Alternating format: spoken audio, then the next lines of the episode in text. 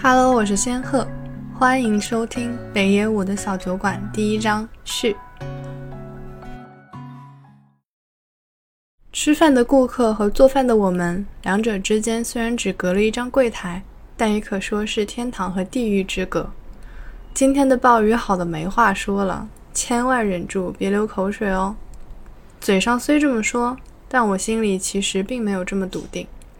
食客们真的会觉得好吃吗？真的会满意吗？我心里担心的一塌糊涂。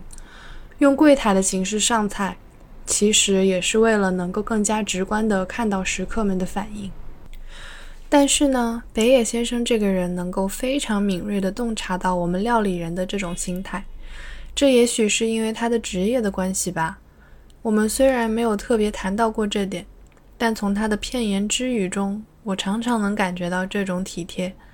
一言以蔽之，他是个非常敏感、非常优雅的人。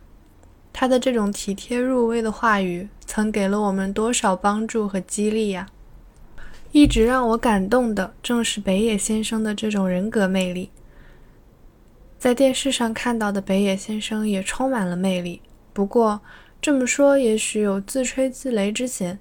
但我最欣赏的，还是在我的店里侃侃而谈的北野先生。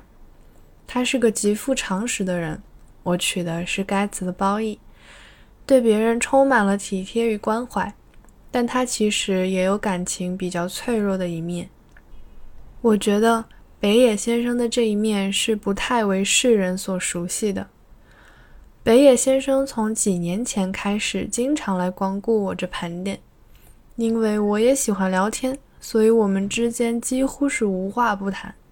在很多时候，我们交谈的话题其实并不适合隔着柜台你一言我一语。有时，我们甚至还会谈到生死的意义这类话题。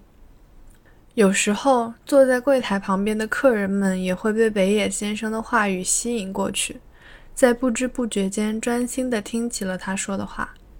于是乎，我又开始了那种纯属多余的担心。对客人们来说，今天的最高享受也许不是我做的料理，而是北野先生说的话吧。